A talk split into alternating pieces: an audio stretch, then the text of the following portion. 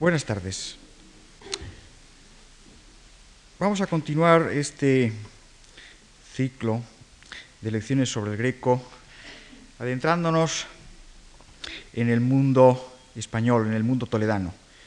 En principio yo había titulado entre interrogantes Mejor Patria, Toledo, Mejor Patria, como es lógico, parafraseando también una de las estrofas de Felice Hortensio de Paravicino, en el soneto en el cual señalaba con aquel problema de puntuación y de comas su nacimiento cretense y, en segundo lugar, señalaba que Toledo había constituido para el candiota una mejor patria. A cierto punto, afirmación que encajaba perfectamente y ha sido por ello una y otra vez utilizada por la bibliografía española para subrayar la identidad, diríamos, casi eh, espiritual que se había establecido entre la supuesta ciudad de las tres culturas, la supuesta ciudad oriental española como habría sido Toledo. Sin embargo, el último día, por razones de hora y a cierto punto por razones también estratégicas, dejamos por ver lo que sería la estancia romana del Greco. Un periodo en principio al cual no se le había concedido demasiada importancia por la bibliografía, que incluso los historiadores venecianos, intentando llevar el agua a su molino, no sé por con qué razón, habían decidido que había sido un periodo muy limitado de tiempo, que de inmediato, después de muy pocos años de estancia en la ciudad romana, el Greco había regresado a Venecia y que desde Venecia se habría trasladado a España. Las investigaciones más recientes subrayan, en cambio, la importancia absoluta que tuvo como periodo de reforma de su concepción del arte y de su concepción incluso de lo que debía ser un artista, esta instancia romana, que a cierto punto se le prolongaría a un periodo de tiempo que sería más del doble de lo que habría eh, transcurrido en la ciudad de La Laguna. Lo que sabemos de su estancia romana, yo creo que empezar con las dos primeras eh, diapositivas, eh, ya lo apuntaba el día pasado. Una carta extraña de este miniaturista al servicio de la familia de los Farnese, eh, Giorgio Giulio Clovio, un dálmata, un ultramarino, después veremos por qué introduzco este término, que presenta y solicita del cardenal el que este joven, joven, joven que se ha encontrado hasta cierto punto por Roma, que no le ha sido presentado por nadie, dado que no existe referencia a un interlocutor más remoto, solicitando, como digo, una eh, pequeña habitación en el gran palacio farnese, donde no habitaba el cardenal, habitaba parte de su familia en sentido más extenso, que todavía estaba en construcción, por tanto, con el sonido eh, de obreros por todas partes, pero que tenía ya para el servicio algunas habitaciones en el ático. A cierto punto parece que el cardenal Farnese aceptó la sugerencia del artista que actuaba algunas veces como consejero en materia de bellas artes del cardenal, aceptó la solicitud y el Greco estuvo por lo menos casi dos años, desde el año 70, desde finales del año 70 hasta probablemente mediados del 72, habitando en esta gigantesca, el dado, se le llamaba en la Roma de esas fechas, en esa gigantesca mansión de la familia de los Farnese. Sabemos que ejerció como pintor durante aquellos años, pintor de carácter, diríamos, absolutamente privado, como una especie de, en una relación casi de servitud particular, no tanto con respecto al cardenal Farnese, del cual no sabemos que, para el cual no sabemos que hiciera ninguna obra, pero sí para algunos miembros, diríamos, de la inteligencia que alrededor del cardenal eh, estaba protegido por él mismo. Tanto Giorgio Giulio Clovio como sobre todo el bibliotecario y también mentor organizador iconográfico de algunos de los programas artísticos del cardenal Fulvio Orsini. Y para ello sabemos que realizó algunos retratos y una de las imágenes que les mostraba el día pasado, otra, según una segunda vista, del monte Sinaí como, digamos, paisaje independiente. Es decir, que desde el momento en que el Greco llega a Roma, y es una de las cosas que subraya eh, Fulvio Orsini, tenía una capacidad sorprendente para el retrato. Es un género del cual no se ha podido identificar todavía ningún retrato realizado en Venecia con seguridad. A pesar de que se haya identificado el retrato que les muestro a la derecha con Andrea Palladio, las eh, imágenes del arquitecto de Vicenza que conocemos nos lo alejan por completo de esta imagen de personaje con instrumentos de escritura que les muestro a la derecha.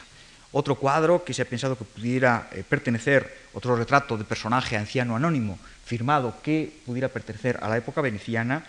por sus eh, rasgos estilísticos muy próximos a las de otros retratos de, de época romana, tendrían que vincularse al periodo también romano. Sobre todo también por una cuestión de formato. Hemos visto que todos los cuadros que había realizado tanto en Creta como en Venecia el Greco los había realizado en un formato muy pequeño. Las noticias que tenemos de los primeros retratos, incluso del autorretrato con gorro rojo, que había eh, hecho eh, stupire a sus eh, colegas romanos, era también, diríamos, en tamaño de naipe, casi en forma de miniatura, y que por lo tanto que el Greco no dominaba a su llegada a Roma el gran formato, el formato que tenía más éxito y se consideraba como el más adecuado para una pintura e incluso no solamente sobre un lienzo al óleo, sino sobre todo sobre los muros pintados al fresco, de los cuales lógicamente Miguel Ángel estaba dando los había dado los mejores ejemplos hasta su muerte. Por lo tanto, hemos de pensar que los, eh, las obras de, este de, estos primeros años eh, romanos son pequeños ejercicios, diríamos todavía, en la línea que había desarrollado en Venecia y que solamente a partir del año 72, cuando por fin el Greco se establece en eh, la Academia del San Lucas, que ingresa pagando la cuota correspondiente en el gremio de los pintores romanos, no en un sentido, diríamos, de academia, en que se aceptara exclusivamente por cooptación aquellos pintores que se consideraran dignos de formar parte de la corporación, como iba a tener lugar a fines del siglo XVI, sino todavía, diríamos, una academia de San Lucas como gremio. Esto es frente a lo que no hemos visto en Venecia, una artista que no se vincula con la fraya veneciana, en Roma, por primera vez, el año 72, después de dos años de estancia, va a entrar, diríamos, para tener derecho de abrir un taller. Les muestro a la izquierda y a la derecha, a la derecha a Giorgio Giulio Clovio, uno de los retratos de los años centrales de su estancia, y a la izquierda el retrato de Vincenzo Anastagli, el alcaide del castillo de Sant'Angelo, por lo tanto un personaje de segundo rango en la jerarquía pontificia y por lo tanto testimonio no solamente del tipo de retrato que alcanza a realizar eh, muy poco antes de su partida hacia España, del tamaño grande incluso del retrato a de cuerpo entero que ha conseguido eh, dominar, sino también diríamos del nivel de la sociedad romana que había alcanzado. Diríamos la de una eh, burguesía, en este caso diríamos militar, pero no el de los principales clientes de la ciudad. Entra, por lo tanto, en la Academia de San Luca, abandona los servicios que para la familia de los Farnese había realizado, un poco de correveidile, de mensajero incluso, llevando correo desde la ciudad de Roma hasta la villa de Caparola, eh, en las afueras de Viterbo, y entra a su servicio dos aprendices, a partir de los cuales diríamos, sobre todo de Latanzio Bonastri da Lucignano, algunas de las informaciones que serían recogidas por un médico y eh, teórico eh, del arte de comienzos del siglo XVII, Giulio Mancini. El segundo, Francesco Preboste, eh, es, diríamos, el discípulo fiel, el criado que va a continuar a lo largo de toda su vida hasta su muerte a comienzos del siglo XVII, no solamente en Roma, sino después trasladándose de Italia a España y permaneciendo como su criado, utilizando el término contemporáneo, como su ayudante, eh, con una presencia, diríamos, absolutamente eh, oscurecida por la del maestro, pero sirviéndole, diríamos, eh, de secretario, de procurador en sus numerosos pleitos y muy probablemente dirigiendo el taller del cretense. Al mismo tiempo que abre ese taller, tiene unos aprendices, el greco tiene, diríamos, que eh, intentar el salto o el asalto a el tipo de clientela que él pretendía, de la cual pretendía recibir encargos. la clientela socialmente más importante, con unas pretensiones lógicas que se van a mantener a lo largo de toda su carrera, con intentos de alcanzar un puesto de pintor al servicio de cualquier príncipe, fuera de la iglesia o fuera del siglo, y que desgraciadamente no iba a conseguir. En sus anotaciones insiste a lo largo de la lectura de muchas de las biografías en eh, subrayar, en comentar aquellos pasajes en los cuales algunos otros pintores, incluso de gran eh, relevancia, habían intentado sin éxito eh, vincularse a un mecenas, a un cliente de postín evidentemente una pretensión, diríamos, de arribismo eh, social, al mismo tiempo unas pretensiones artísticas que lo van a llevar al intento de reformar estilísticamente su propio arte. No obstante, siento que las diapositivas hayan quedado al final al revés, eh, la derecha a la izquierda y la izquierda a la derecha, no obstante, el salto que da el greco en eh, los años de Roma es absolutamente apabullante. De un pintor mediocre en el ámbito veneciano se va a convertir en, según palabras de eh, Giulio Mancini, uno de los mejores del siglo. Va a conseguir, diríamos, desprenderse de algunas de las eh, dificultades múltiples, no algunas, múltiples dificultades que tenía con el manejo del idioma lingüístico renacentista contemporáneo, desde su calidad de pintor de iconos, va a transformar una eh, escolástico eh, venecianismo por un estilo, diríamos, en que se combinan, siempre se ha tendido a subrayar el carácter veneciano, pero sin la enseñanza romana no es comprensible el cambio radical que se produce entre pinturas como de época romana, eh, como la Anunciación que les muestro a la derecha, y una más tardía la de la colección Thyssen frente al cuadro de El Prado, que tendría que ser de un último momento romano o incluso español. Y a cierto punto ese es otro de los grandes mitos que en principio tiene que caer hasta cierto punto siempre se ha insistido en la cesura radical, en el cambio radical estilístico que se habría producido entre el mundo italiano y el mundo español, nada más poner los pies en suelo de la península ibérica. Y sin embargo es muy difícil y veremos montones, muchas obras en las cuales la crítica ha tenido dificultades enormes por situarlas en un periodo romano o en un periodo español, que por lo tanto no existe un cambio sino prácticamente diríamos de la importancia de los encargos que recibe en España y que no había recibido todavía en el mundo romano.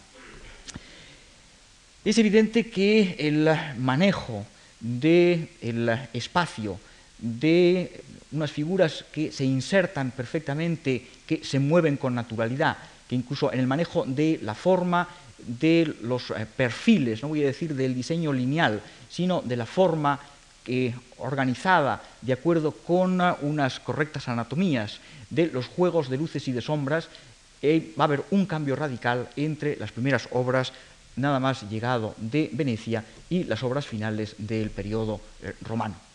Incluso parece que continuó, y hasta cierto punto lo demostrarían, esa repetición sería de algunos temas, de algunas composiciones a lo largo de tres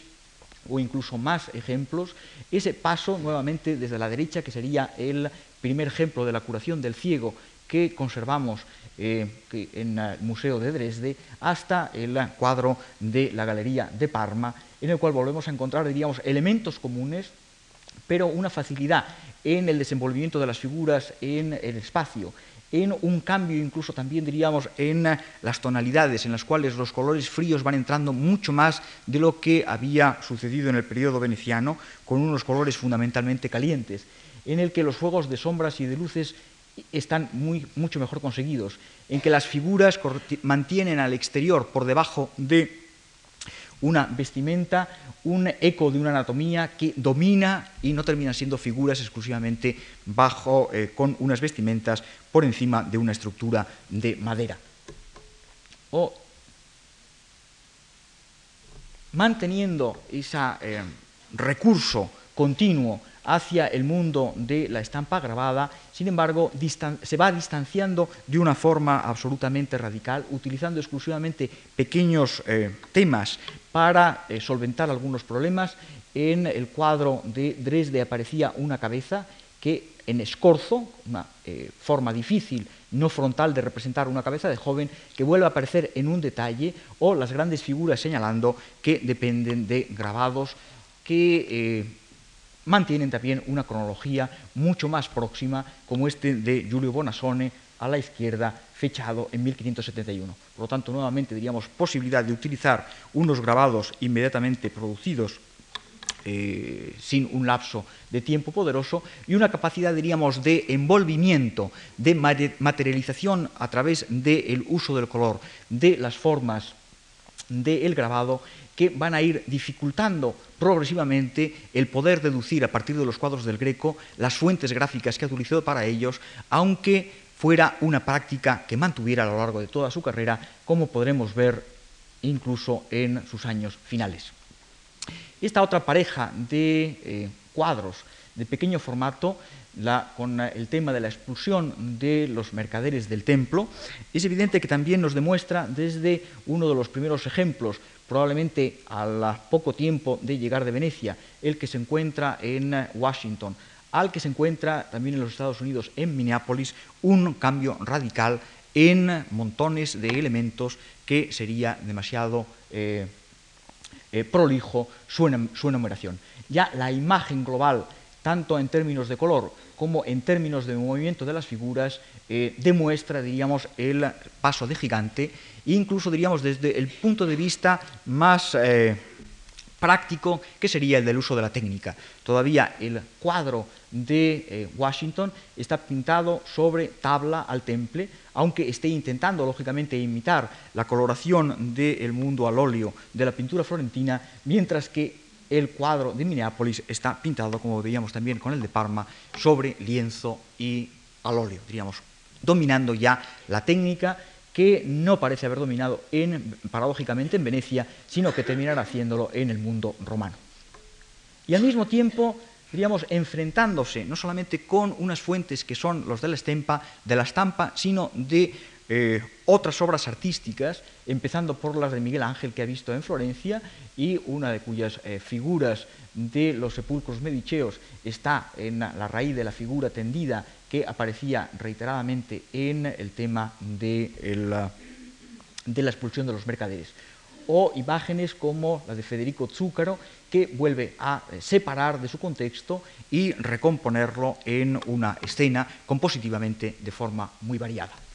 Lógicamente, la utilización de un modelo como el de Miguel Ángel e incluso la utilización de una composición que parte de una expulsión de los mercaderes del templo que había dibujado Miguel Ángel y que diferentes pintores de la secta miguelangelesca romana estaban eh, realizando, traspasando de dibujo a eh, lienzo, eh, nos introduce, diríamos, en otro de los aspectos de la mentalidad del greco el intentar codearse con los mejores, aceptando, diríamos, los invites de eh, utilizar como fuente una, misma composición del pintor mitificado, considerado como la máxima autoridad de la pintura romana de la época. Es bien sabido que la razón aducida a comienzos del siglo XVII por Giulio Mancini eh, para la salida del Greco de Roma fue precisamente que en uno de los momentos en los que los pontífices romanos de carácter eh, mojigato fuera Pío V en torno a 1572 o fuera Gregorio XIII a partir de 1573, decidieron corregir o utilizar un nuevo braguetone que colocara bragas a las figuras del juicio final de Miguel Ángel, eh, el greco habría aprovechado para señalar se si buttasse a terra tutta l'opera, la breve fata con onestà e scienza non inferiore a quella di, di bontà di pittura. Esto es, con una mentalidad en la cual se intentaba defender una eh, prioridad religiosa, el énfasis que se ponía en la frase de Mancini era precisamente el que habría, realizado un nuevo juicio final en la Capilla Sixtina del Vaticano con mayor honestidad y decencia de la que lo había realizado Miguel Ángel. Es evidente que desde el punto de vista de un pintor cuya eh, obsesión principal es la de enfrentarse con rivales muertos o vivos de primerísima categoría, el énfasis habría que sustituirlo por el de realizar un nuevo juicio final que fuera, diríamos, de mayor calidad pictórica. Solamente tenemos que pensar, entre otras cosas, los juicios que vierte una y otra vez sobre Miguel Ángel. Miguel Ángel es considerado por el Greco como un gigantesco escultor, como un gigantesco dibujante, como un inventor de composiciones con la figura humana de eh, primerísima fila. Y sin embargo, un pobre hombre que no sabía pintar. Esto es, un hombre que al pintar al fresco, al pintar con unos instrumentos que no son los adecuados, hacía retratos de oídas, no tenía capacidad para pintar cabellos, no tenía capacidad para pintar las carnaciones de las figuras desnudas, no se ocupaba nada más que de la propia figura humana, desatendiendo todos aquellos otros aspectos de la realidad que podían ser reproducibles y sobre todo aquellos aspectos en los cuales a través del color, lógicamente, eh, se podía conseguir una eh, representación mucho más naturalista, que es precisamente aquello que le echa en falta al pintor mitificado por la Roma contemporánea. Solamente hay que pensar que no solamente el arte de Miguel Ángel era el de la máxima autoridad, que incluso Vasari lo había eh, colocado en una cúspide que nunca se podría jamás eh, alcanzar, sino que incluso muchos de los pintores se habían acomodado, diríamos, al modelo eh, físico del propio Miguel Ángel. Se nos cuenta que se habían dejado barbas sobre el modelo miguelangelesco, calzaban eh, botas, llevaban extrañas zamarras como las que había llevado el, había llevado el florentino. Por lo tanto, nos encontraríamos diciendo impertinencias de la misma forma que parece haberse enfrentado con otra de las grandes figuras desde el punto de vista de eh, otro criterio de autoridad para la mentalidad renacentista italiana de la fecha, que es el anticuario y artista Pirro Ligorio, el cual parece que tuvo una trifulca importante en compañía de eh, Giorgio Giulio Clovio y que Pirro Ligorio, diríamos, una autoridad al servicio de los papas, al servicio de la familia Farnese, habría terminado diciendo que no podía, diríamos, tratar con el idiota del miniaturista y el tonto, su tonto amigo ultramarino, probablemente una referencia a el origen eh, isleño del pintor Candiota.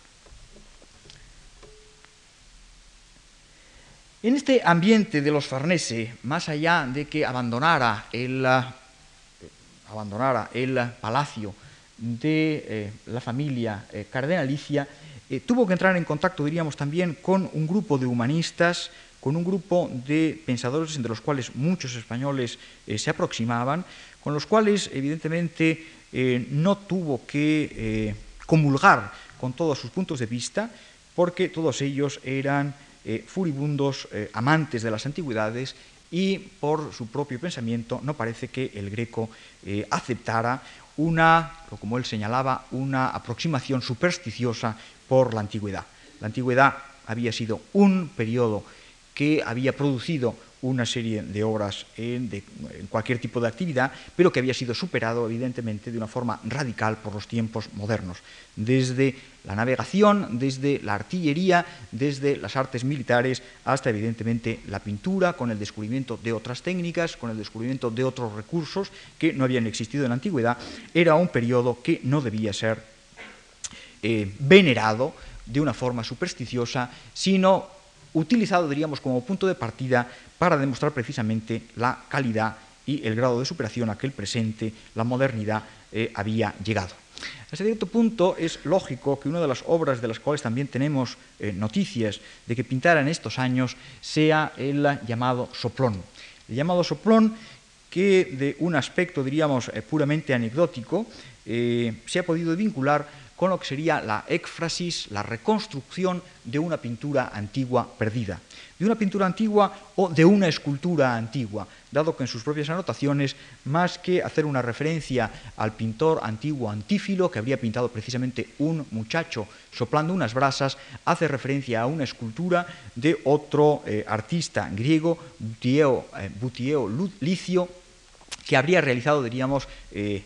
incomprensiblemente desde el punto de vista de un pintor colorista, una escultura de un muchacho soplando unas brasas. Es evidente que si este cuadro se debe aceptar como una éfrasis que le pudiera haber propuesto cualquiera de los eh,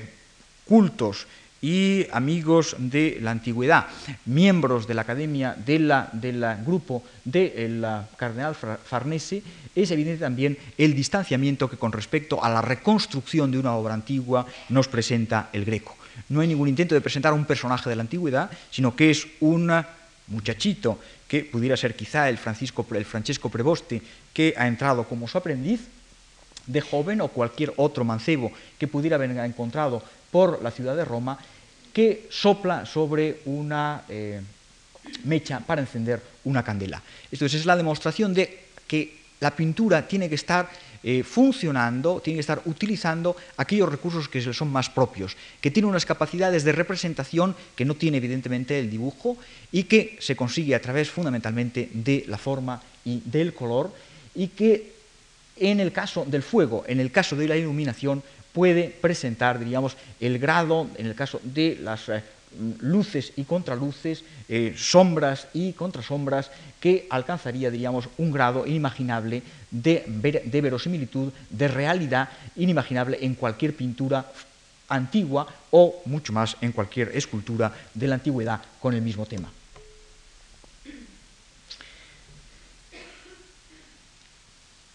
Por lo tanto, encontraríamos enfrentamiento con las autoridades en los años romanos, aprendizaje digamos, con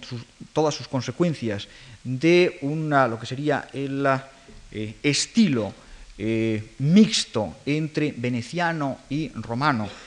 que va a introducir en Roma y en España eh, Dominico Greco, y sin la posibilidad de encontrar, diríamos, un cliente que pudiera satisfacer sus expectativas sociales y económicas. De hecho, solo sabemos que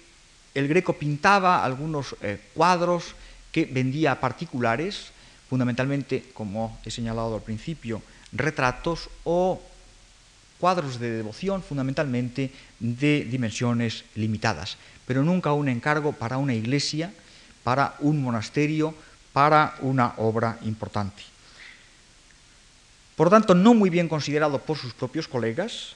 con los cuales mantiene y los ejemplos que he señalado de animadversión hacia el mitificado Miguel Ángel, de pura y simple polémica en eh, términos no excesivamente ortodoxos con Pirro Ligorio, eh, son dos botones de muestra que están, digamos, eh,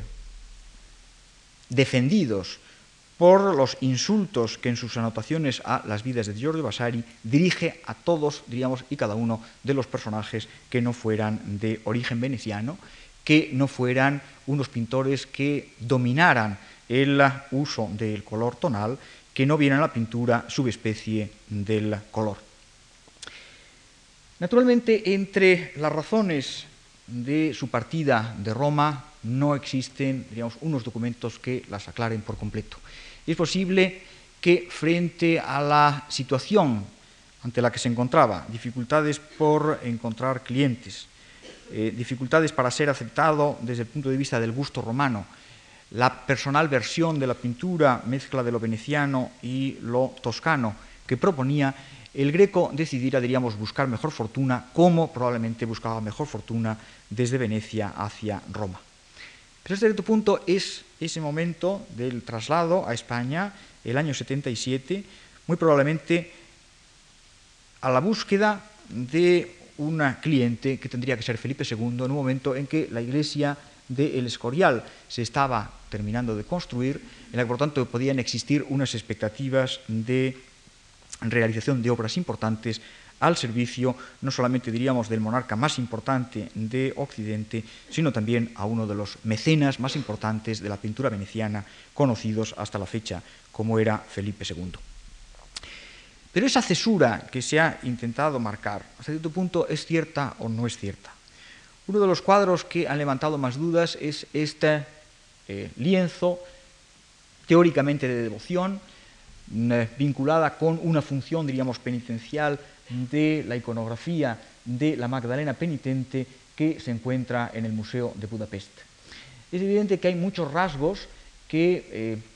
subrayarían, diríamos, el origen italiano del cuadro. No solo diríamos la proximidad con algunos de los modelos de Tiziano, sino también diríamos el carácter inconveniente, impropio de la desnudez, hasta cierto punto todavía parcial, de la Magdalena, pero que muestra a las claras el seno izquierdo por debajo, no solo por debajo, de un eh, velo de tul. Por otro lado, por la aparición de algunas construcciones que parecen recordar en el, fondo, diríamos, eh, visiones de las islas venecianas de Torcello o Murano, con los grandes capiteles, las eh, cabañas en, al borde de una playa. Y sin embargo, sorprendentemente, se ha podido, por una parte,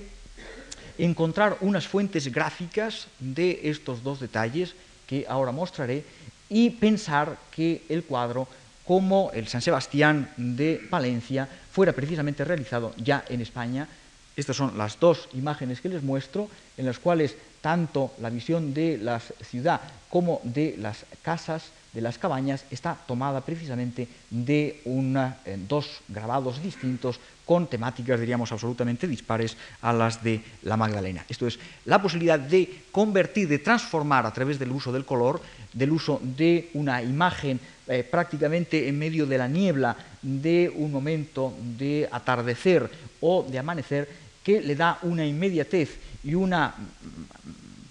realidad eh, colorista y tangible que a través del grabado quedaban puramente eh, reducido a unos juegos de línea y a una descripción prácticamente sin interés. Esto es, entre un cuadro como el de la Magdalena y un cuadro como el regalo, muy probablemente, de, el, de Andon Diego de Castilla a la Catedral de Palencia, como es el San Sebastián, prácticamente no hay un cambio. Y es un cuadro, diríamos, que realizaría después de entregar los dos encargos principales que en Toledo encontró nada más llegar. El Greco aparece el año 77 en probablemente primero en Madrid, después de un viaje desde la costa eh, murciana, y se encuentra muy probablemente sin trabajo. Tiene que ser ayudado por quizá uno de los pocos amigos que tuvo de su edad, eh, don Luis de Castilla, que era hijo ilegítimo del deán, a su vez hijo ilegítimo de la Catedral de Toledo. El deán, don Diego de Castilla, se encontraba en eh, un momento en el que se había hecho cargo de la eh, construcción y decoración de la iglesia de Santo Domingo, del monasterio de Santo Domingo el Antiguo en Toledo. Incluso había encargado ya unos, el diseño de unos retablos a Juan de Herrera, como la iglesia, a el pintor que estaba al servicio de la catedral, eh, Diego de Ávila, y por lo tanto diríamos tenía un programa bastante aviado en cuanto al diseño y los contratos. Y sin embargo, por hacer un favor probablemente al hijo, no porque se lo hubieran encargado ya desde Italia y hubiera venido con motivo de la realización de los retablos de Santo Domingo el Antiguo, le permite, diríamos, el encargo, el diseño del conjunto de tres retablos de la iglesia y al mismo tiempo como deán y por tanto cabeza del Cabildo Toledano, el encargo, incluso diríamos de fecha ligeramente anterior, del expolio toledano. Y nos encontramos aquí, diríamos, con fundamentalmente dos eh, problemas. Por un lado, diríamos, ese cambio, supuesto cambio estilístico, en el cual no parece claramente eh, mostrarse. Y en segundo lugar, diríamos, el comienzo de ponerse en duda nuevamente otro de los mitos, no voy a decir el del carácter español, sino el de la preocupación religiosa, el de incluso la capacidad mística, intereses ascéticos del greco. Esto es, cuando se va sin una un prisma especial que intenta ver en todos los actos y obras del pintor, a un español, diríamos, antes incluso de que venga a España, a un hombre preocupado insistentemente por, por eh, cuestiones religiosas en cualquier acto o gesto que realice, nos encontramos con una muralla que se nos levanta, que es el de la propia realidad documental o de sus propias obras o de sus propios escritos. Una y otra vez a lo largo de las páginas de Vasari, el greco va a insistir en reírse de aquellos pasajes en los cuales precisamente las exigencias por parte de una clientela religiosa ponían trabas a la libertad del artista. Diríamos, otra de las grandes novedades que había conquistado, diríamos, en el mundo italiano y una de las razones fundamentales por las que mm, probablemente abandonara Creta y abandonara, diríamos, su primer empleo y eh, proyecto de vida, como sería el de ser pintor de iconos en la isla del Mediterráneo oriental. Uno de los pasajes más eh, divertidos que cuenta Vasari y que eh, recoge y subraya con eh, supuesta delectación el Candiota hace referencia a una anécdota de Giovanni Francesco Carotto, el cual había entregado un cuadro con ángeles y el sacerdote para cuya iglesia estaba destinado ese lienzo le criticó acerbamente que las figuras tenían unas piernas demasiado flacas, demasiado estilizadas y que por lo tanto parecían pájaros. Y lógicamente el candiota, digamos, subraya y anota, eh, si no parecieran pájaros por sus piernas estilizadas, ¿cómo podrían volar esos ángeles? Esto es un sentido del humor que se va a ir repitiendo una y otra vez a lo largo de sus anotaciones y sus escritos, una capacidad, diríamos, de reírse o de eh, reírse de algunos pasajes, de algunos personajes, y de sacar punta siempre, de utilizar aquellos pasajes en los cuales los requisitos, diríamos, fundados en eh, otros eh, criterios estilísticos, otros criterios artísticos o en criterios, diríamos, de carácter iconográfico, funcional, devocional, son puestos, lógicamente, en entredicho. Por lo tanto, nos encontraríamos que la primera obra, como es el expolio, tiene un primer problema que va a terminar, diríamos, en un pleito. ¿Cuáles son los dos elementos fundamentales que el Cabildo Catedralicio señaló en esta obra inaugural del Greco en España? Por un lado, la falta de propiedad entre el texto y la imagen. Las figuras de las tres Marías quedaban, diríamos, inmediatas a la escena del desvestimiento de Cristo, mientras que en todos los textos evangélicos o comentaristas evangélicos estaban situadas en la lejanía. Por lo tanto, se había atentado contra la propiedad textual, uno de los criterios de la pintura religiosa más importantes en las fechas contrarreformísticas en las que nos movemos. Es evidente, como es lógico, que las razones para la aparición de las tres Marías en un primer término, como figuras cortadas, eran, por una parte, diríamos, el permitir una conexión inmediata de estos personajes con el espacio real del espectador que contemplaba el cuadro y al mismo tiempo diríamos un distanciamiento de las figuras de Cristo y los ayones a un segundo plano. Y lógicamente el contrabalancear en la parte izquierda de la imagen la figura de ese sayón que con una especie de torniquete está preparando la cruz del sacrificio final de Cristo. En segundo lugar, con una mentalidad diríamos jerarquizante, se señalaba como un defecto, que hasta cierto punto era absolutamente rechazable, la colocación de la cabeza de Cristo por debajo de la cabeza de los ayones. Esto es frente a una composición piramidal en la cual los personajes principales tendrían que tener la cabeza por en, eh, la parte más alta del cuadro, se estaban señalando, diríamos, los deseos del Greco de representar la imagen de un Cristo, una de las figuras más bellas, y evidentemente que no parece haber sufrido demasiado eh, eh, con los azotes, con la flagelación antes de llegar al Calvario, con todo el camino eh, hacia el Calvario que habría dado lugar a la aparición, por ejemplo, de una obra aqueiropoética como sería la imagen triple del velo de la Verónica, sino que está en la esplendidez de su belleza masculina eh, aumentada con ese criterio básico para el greco, para conseguir una belleza en cualquier figura humana o arquitectónica, que es la utilización de un canon muy alargado, de rehuir por completo las figuras enanas, una idea que va a aparecer en documentos privados y en documentos oficiales, incluso declarando que es la mayor perversidad de la actividad artística el ir a unas proporciones rechonchas, no estilizadas, no elegantes, no graciosas. Es un cuadro que va a recibir desde el punto de vista del sus tasadores un precio altísimo, que es, diríamos, otra de las razones en las cuales eh, se ha eh, intentado dejar al margen, diríamos, las inconvenientes que desde un punto de vista artístico, doctrinal, funcional, los capitulares de la catedral habrían eh, levantado frente al cuadro del Greco. Todas las razones habrían sido en todos y cada uno de sus pleitos, con sus clientes por razón económica, porque los precios eran muy elevados y por lo tanto había que buscar un pretexto para rebajarlos encontrando algún detalle, aunque fueran fundamentalmente eh, importantes desde el punto de vista de la mentalidad contrarreformista contemporánea. Es evidente que en el ejemplo del expolio se dio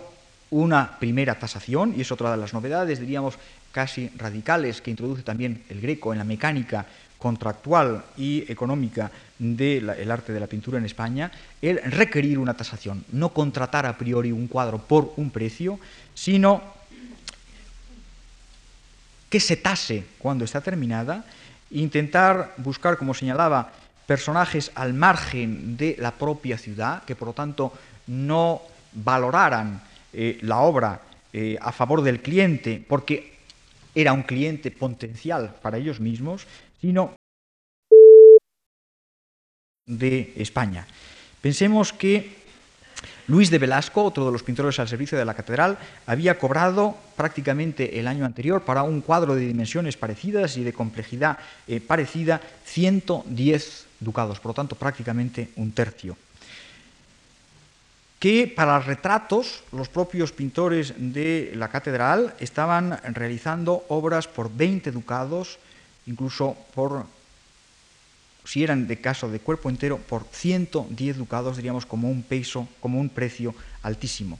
Que por lo tanto, diríamos, el pago, el costo de los cuadros iba entre 30 y 110 ducados en esas eh, fechas y que por lo tanto, digamos, los cuadros eh, que no se exigía, que no se pedían a artistas eh, de renombre o artistas extranjeros y que por lo tanto el Greco con su estrategia, a pesar de que tuviera que renunciar, diríamos, a las valoraciones de su parte, estaba, diríamos, haciendo,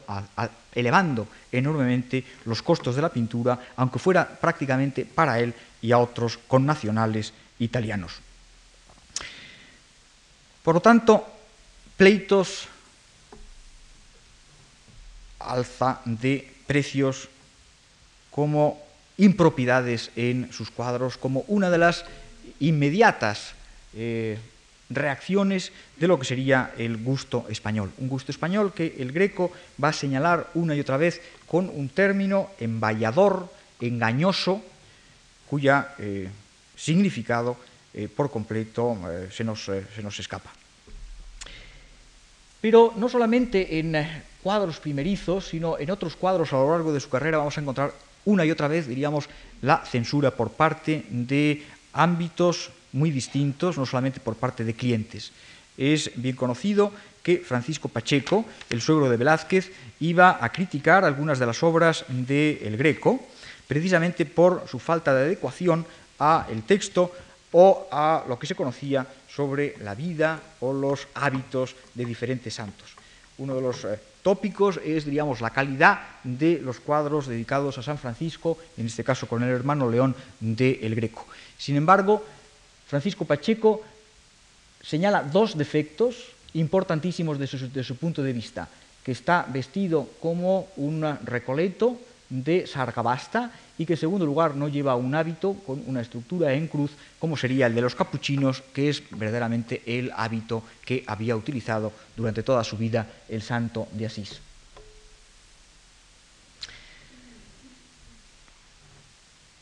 En otras obras no tenemos eh, noticias de que existieran eh, problemas. No obstante,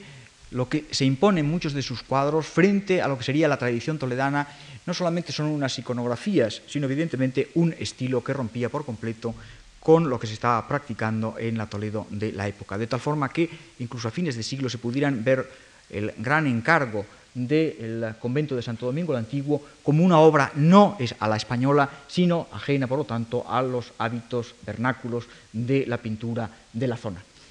Una, dos detalles en que quisiera mostrarles eh, dos elementos. Por un lado, probablemente esa impertinencia del pintor que va a aparecer en dos detalles. Uno, la aparición de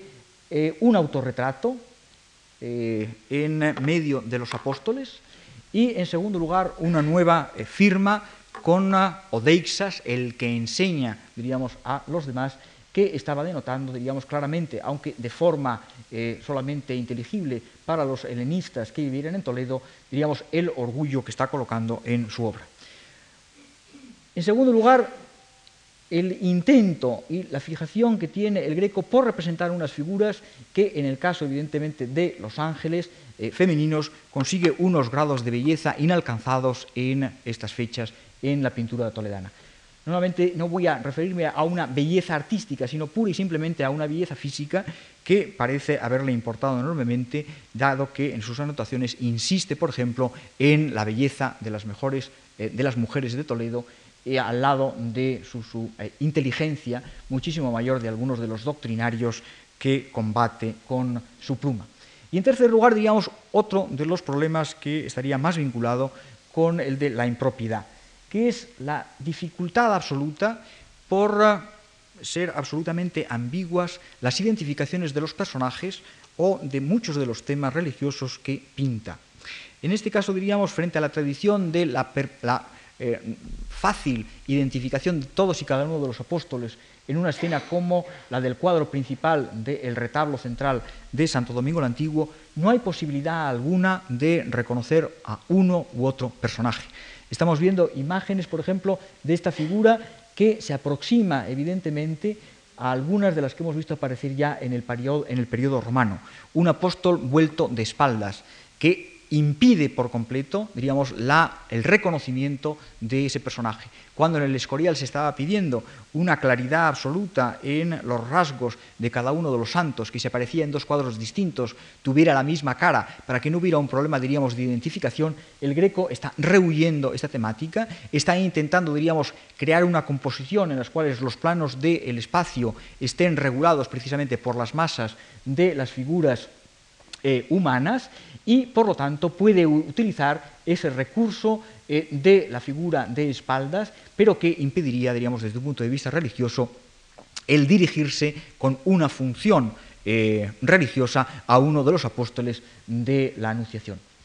Aquí el cuadro en su conjunto, en el cual diríamos los rasgos que hemos visto estilísticos aparecen una y otra vez, en el cual vuelve a aparecer otro elemento como es el creciente lunar, mezclando la idea de la anunciación con la Inmaculada Concepción, otro de los recursos, diríamos también ambiguos, que va a repetir una y otra vez, diríamos con una especie, de desprecio absoluto por la claridad eh, iconográfica hasta los últimos años de su vida. Incluso en eh, el cuadro, eh, diríamos uno de los cuadros finales, como sería la asunción de la capilla o valle, eh, solo muy recientemente se ha podido descubrir a través del manejo de la documentación original que se trata no de una, asunción, sino de una inmaculada concepción, pero presentada de tal forma que puede ser confundida con una temática, diríamos, que sería completamente diversa a la de la Inmaculada Concepción. Incluso la utilización de grabados de Durero en la representación de la Trinidad eh, habría sido mal vista por el propio eh, doctrinario y portavoz, diríamos, de la Inquisición sevillana en eh, términos de iconografía, Francisco Pacheco. Solo hay que pensar que frente a la propuesta que hace el Greco de la imagen de la Trinidad como trono de Dios, el erudito eh, tratadista y pintor de Sanlúcar de Barrameda, estaba proponiendo la aparición de tres eh, tronos, uno para cada uno, dos, eh, un triple trono con una iconografía muy distante de la que está utilizando el greco, que insiste también, diríamos, como en el San Sebastián o en la Magdalena, en la manifestación evidente del cuerpo humano en toda su desnudez contra, diríamos, unos criterios de eliminar cualquier tipo de desnudo, de paliarlos hasta el mayor grado posible eh, en la pintura española, que incluso se recomendaba que ningún objeto eh, ningún elemento del cuerpo humano que no fueran manos y rostros se pintaran al, natural, sino copiados exclusivamente el resto de los desnudos de estampas que evidentemente eh, no conmovían la eh, sensualidad de los pintores y por lo tanto no los llevarían a la tentación o a una situación pecaminosa. Otra de las novedades que introduce, diríamos, el Greco es la construcción de un aparato de retablos, de tres retablos, eh, que hasta la fecha, intentando combinar, hacer un conjunto entre la arquitectura, la escultura y la pintura controladas eh, por una eh, única personalidad. Y, sin embargo, se encontró con graves críticas y la introducción de unas modificaciones radicales por parte del escultor y arquitecto Juan Bautista Manegro, que contrató finalmente el trío de los retablos, dejando exclusivamente al Greco la definición de sus dibujos y la pintura de los lienzos. Esta sería la composición global del programa iconográfico con dos, eh, los santos Juanes a uno y otro lado, y la imagen de la Verónica, en lo cual las calidades de trampantojo y también diríamos el aspecto no excesivamente sufriente, no excesivamente pasional, que rompería, diríamos también, en una lanza a favor, diríamos, de la representación bella del rostro de Cristo frente a una tradición en la cual los rasgos del sufrimiento eran un elemento fundamental para la meditación, la contemplación meditativa de una imagen como la de la Verónica cierto punto de, este, ah, de algunos de estos eh, cuadros se conservan de los dos San Juanes, se conservan dibujos preparatorios que nos muestran también hasta cierto punto algunas de las preocupaciones que demuestra el Greco en esta obra. Si la, imagen de San Juan estaba señalando y señala todavía a una gigantesca custodia transparente, eh, introduciendo por tanto una pieza arquitectónica compleja delante del retablo, la figura del San Juan eh, del San Juan Evangelista eh, está representada mirando hacia la imagen de la Asunción, pero más bien una Asunción como Inmaculada Concepción, como revelada al santo en Patmos. Pero frente a la tradición española de la representación del santo como un mancebo, como en el momento de la eh, crucifixión, sin embargo, está representado ya como un anciano cuya composición final va a ser también muy distinta, nuevamente un anciano meditado que no se vuelve hacia la imagen central del cuadro, sino que queda ensimismado en su meditación sobre el texto del eh, Apocalipsis de Patmos. Y naturalmente, en esa mezcla, diríamos, de problemas económicos, de problemas de dinero, de censuras, nos encontraríamos con la oportunidad máxima de su asalto a la cabeza de la pintura en eh, la España de la época, sus relaciones, diríamos, con Felipe II. Les muestro lo que es el martirio de San Mauricio, eh, concluido el año, el año 83 y que iba a ser valorado con un altísimo precio, 800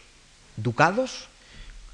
cuando el lienzo que iba a sustituirlo al rechazarlo la comunidad de los Jerónimos y Felipe II, fuera realizado por Rómulo Cincinnato, el pintor eh, italiano, que cobra por un lienzo ligeramente mayor 550 ducados, prácticamente diríamos una,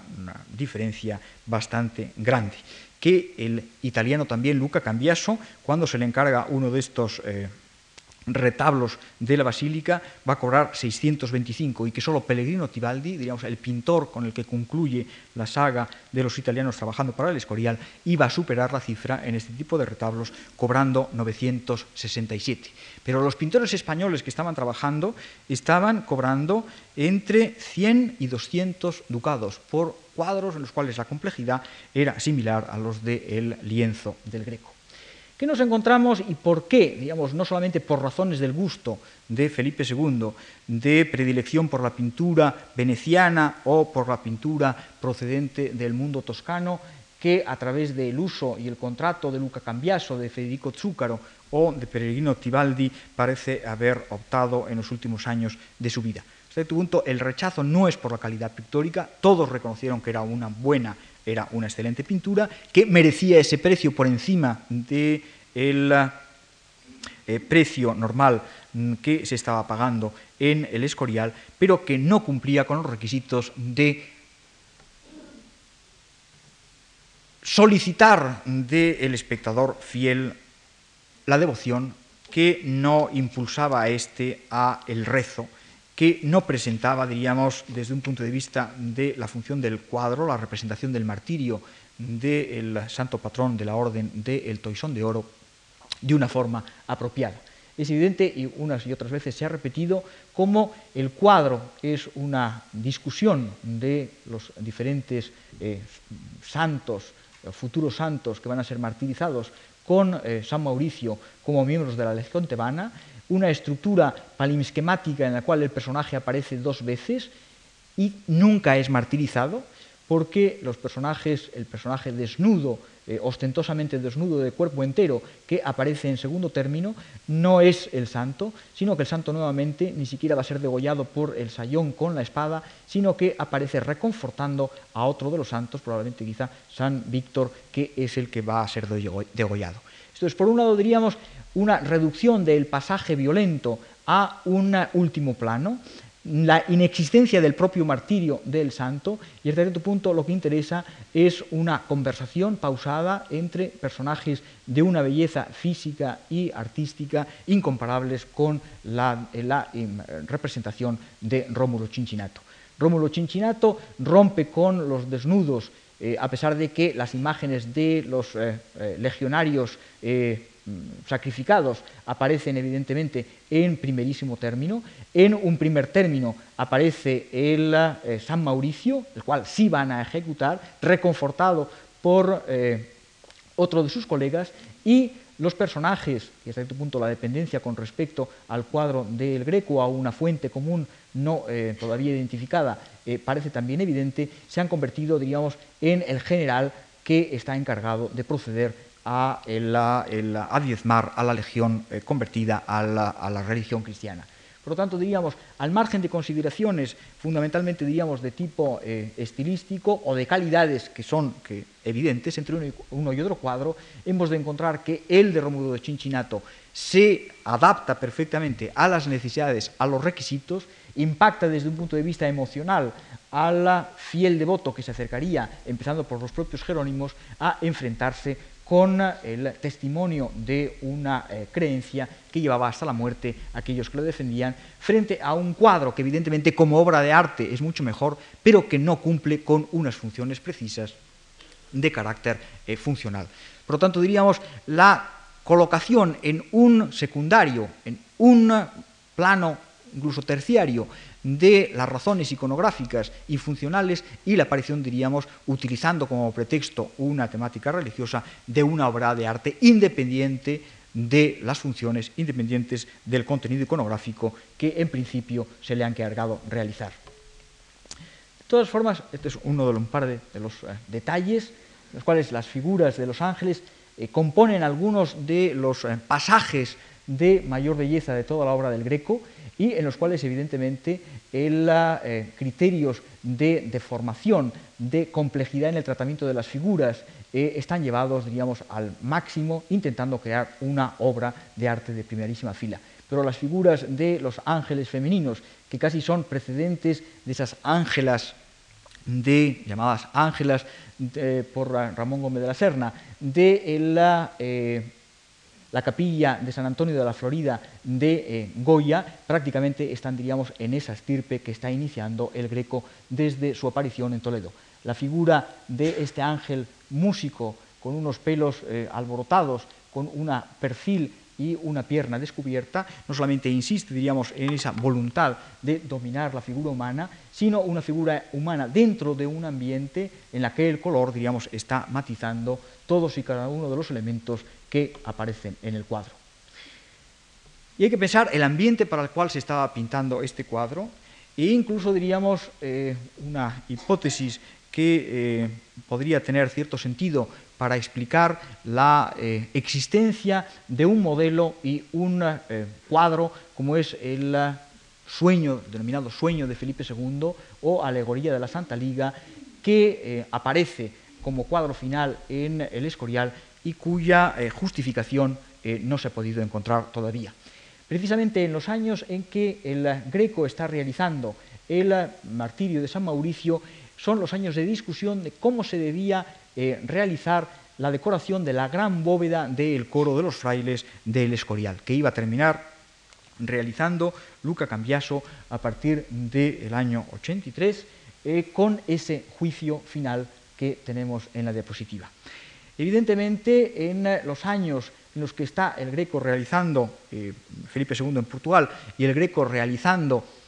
a la espera de cuadros, dando hasta cierto punto largas a el Felipe II y a los Jerónimos, porque no ha recibido, no le han entregado los colores de Venecia que eh, necesita para un cuadro eh, de la calidad que el cliente merece, se había pensado exclusivamente con un abovedamiento falso de artesonados fingidos para esta zona de la iglesia. Inmediatamente después se toma la decisión, precisamente en estos eh, momentos, de eh, realizar un juicio final en el cual apareciera el propio Felipe II. Un juicio final que no solamente muestro, mostraba en la obra de Luca Cambiaso, sino en esta obra del claustro de los evangelistas del monasterio de Pellegrino Tibaldi, en el cual evidentemente eh, los ecos miguelangelescos, pero la simplicidad de registros, de composiciones de masas, y diríamos de tratamiento que a través del color y la luz diera una sensación de encontrarse bien en el paraíso o en el infierno, eh, se distancia completamente de lo que en términos proporcionales podría ser un modelo para el abovedamiento de un gigantesco juicio final proyectado por el Greco y evidentemente no aceptado por Felipe II pero cuyo punto de origen estaría en las representaciones de los juicios finales que habían sido sobre todo el de eh, Jacopo Tintoretto y que sobre todo el de la Sala Mayor del Gran Consejo del Palacio Ducal de Venecia había sido otra de las obras, diríamos, de mayor importancia en la carrera de su admiradísimo Tintoretto les mostraba el modelo de Londres, el cuadro final con alguna modificación, sobre todo en cuanto a las proporciones no tan alargadas que se adecuaban al formato del abovedamiento y una de las fuentes, un nuevo grabado de Giovanni Battista Fontana, en el cual, diríamos, en los términos compositivos nos muestran a las claras, diríamos, la función más de juicio final y más alejada de más alejada de cualquier connotación de carácter político de lo que eh, se ha venido señalando al vincular los tres poderes terrenales, el Papa, el Dux de Venecia y Felipe II con una situación, diríamos, política eh, sucesiva a la batalla de Lepanto, mientras que evidentemente podrían exclusivamente representar, digamos, tipológicamente al rey de España que aparece en de carne y hueso con su retrato, pero a un pontífice y a un dux de Venecia, diríamos, como los máximos poderes a los cuales había estado por una razón o por otra sometido el propio pintor Candiota. Incluso recientemente se han eh, hecho eh, avances y han aparecido eh, cuadros o sectores de cuadro que no existían hasta la, fecha, hasta la fecha y que demuestran cómo el greco introducía y después tenía que volver a pintar figuras que no parecían excesivamente convenientes desde el punto de vista de la clientela. Este personaje ha aparecido y la imagen de un San José mucho más convencional, anciano que se ocupa de mirar eh, la escena de la Virgen y Santana y el niño, eh, ha aparecido por debajo de esa imagen hoy perdida. Este eh, retrato con casi también, diríamos, de fecha mucho más tardía, con ciertos elementos que podría recordar en la figura, del el semblante del propio Greco, con una mirada, diríamos, casi impertinente que se dirige directamente al espectador y que en fecha inmediatamente posterior fue recubierta por una imagen mucho más convencional del propio eh, San José. O incluso perdida también a comienzos de este siglo una de las obras que eh, redundaría, traería como consecuencia el pleito más sonado y más prolongado en el tiempo de eh, el de el Hospital de la Caridad de Illescas.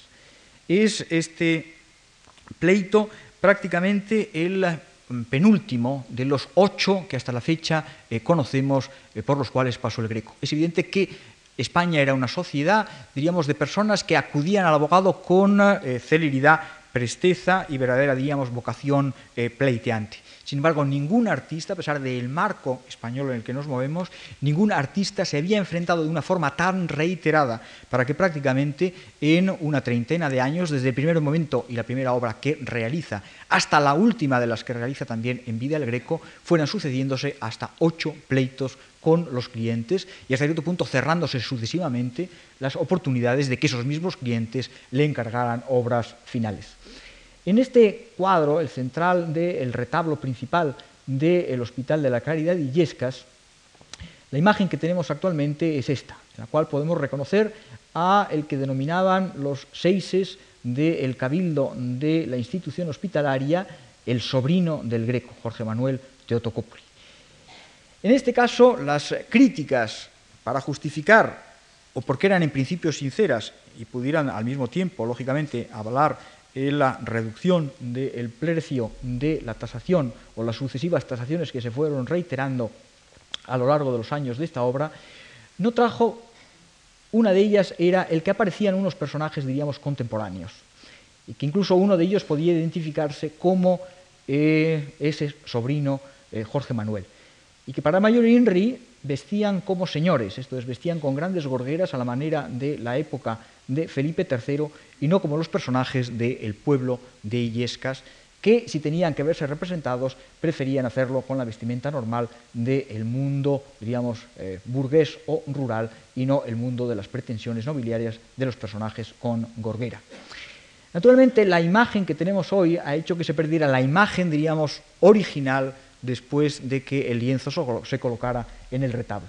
Y en esa imagen nos encontramos con una serie de variaciones que el restaurador dio al traste y con los que tenemos que conocer exclusivamente a través de una vieja fotografía. Si la Virgen, por un lado, y nosotros pensamos que es una Virgen en términos de eh, la vocación de la Virgen de la Misericordia, bajo su manto con una serie de personajes eh, contemporáneos,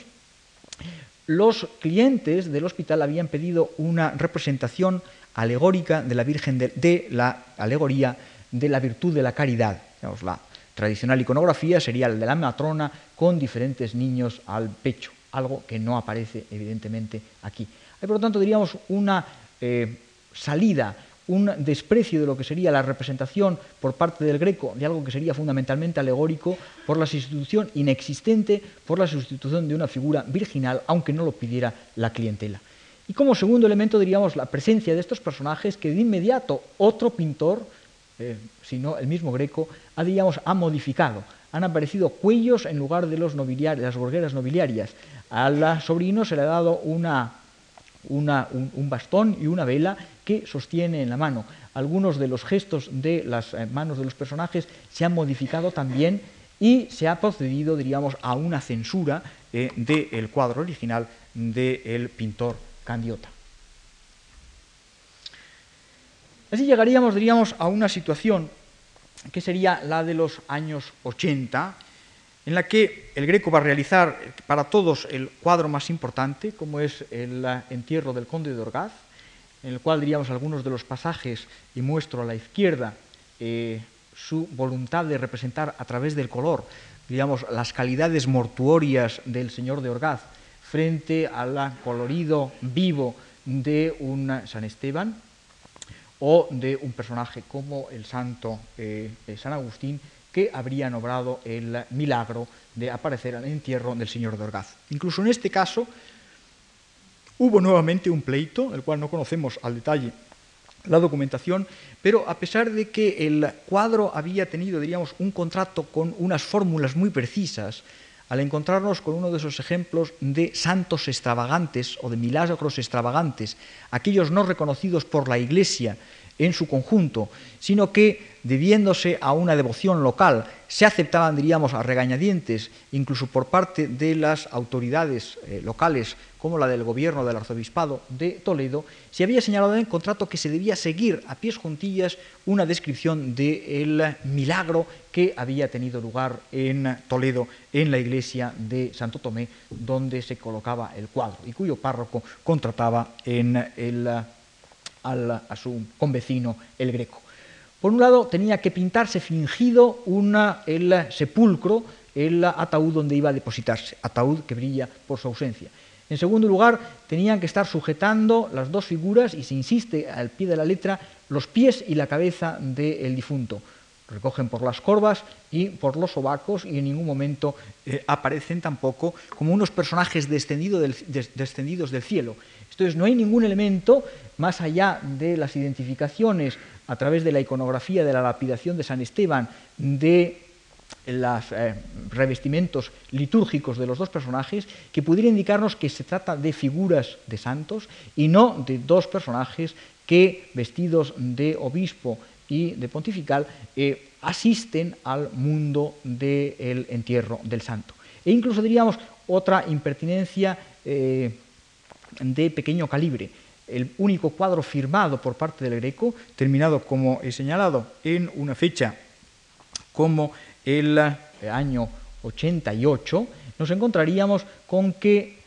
el niño presenta, este niño que aparece a la izquierda, presenta una, eh, en el bolsillo una firma, el cual se señala reiteradamente Doménicos Theotocópulis, Cres, Epoyei 1578, que no corresponde a, en eh, ningún caso, ni a la fecha de iniciación, el 86, ni la determinación, el 88, del lienzo, sino a la edad del nacimiento del propio niño, como si esa cronología no afectara a la producción del lienzo, sino a la paternidad de su hijo Jorge Manuel.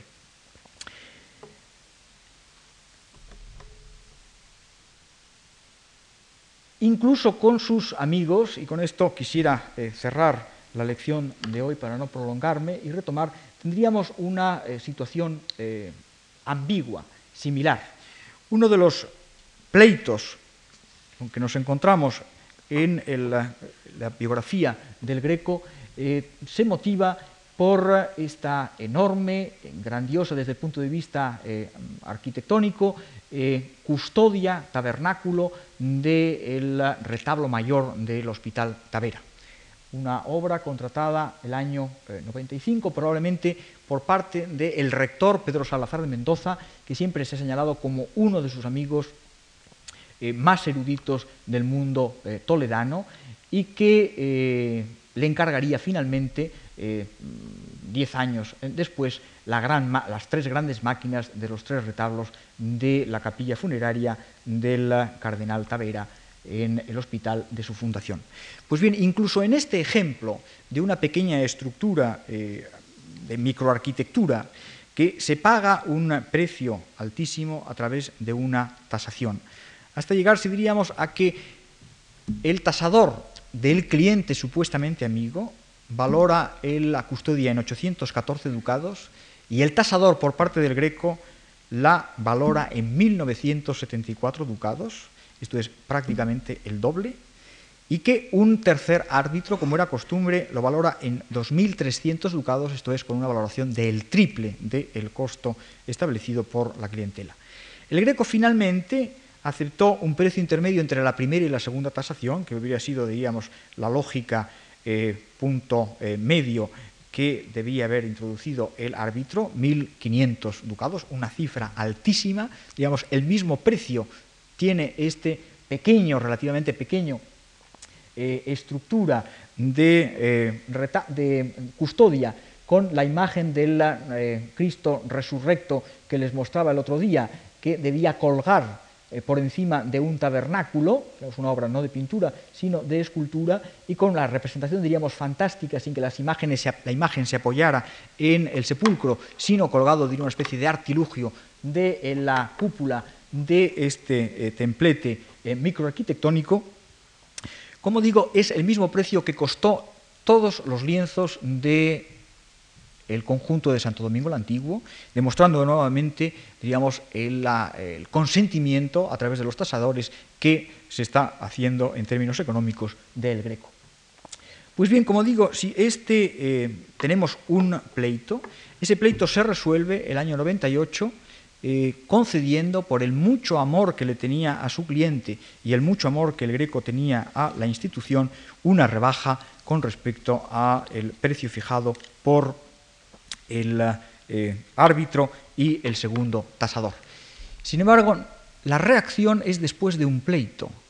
La reacción es después de que hayan pasado, diríamos, seis meses de situación enquistada con una persona con la cual se suponía que le unía una enorme amistad y que iba a coleccionar a lo largo de los años algunos de los cuadros más importantes. Da la impresión de que nuevamente, diríamos, los intereses económicos del Greco los cuales hablaremos con algún detalle el día que viene, estaban, diríamos, haciendo palidecer sus propias relaciones personales de un personaje que desde el punto de vista de un temperamento era absolutamente difícil y que en materia económica llevaba a que pudiera cegarse en sus propias relaciones personales. Muchas gracias.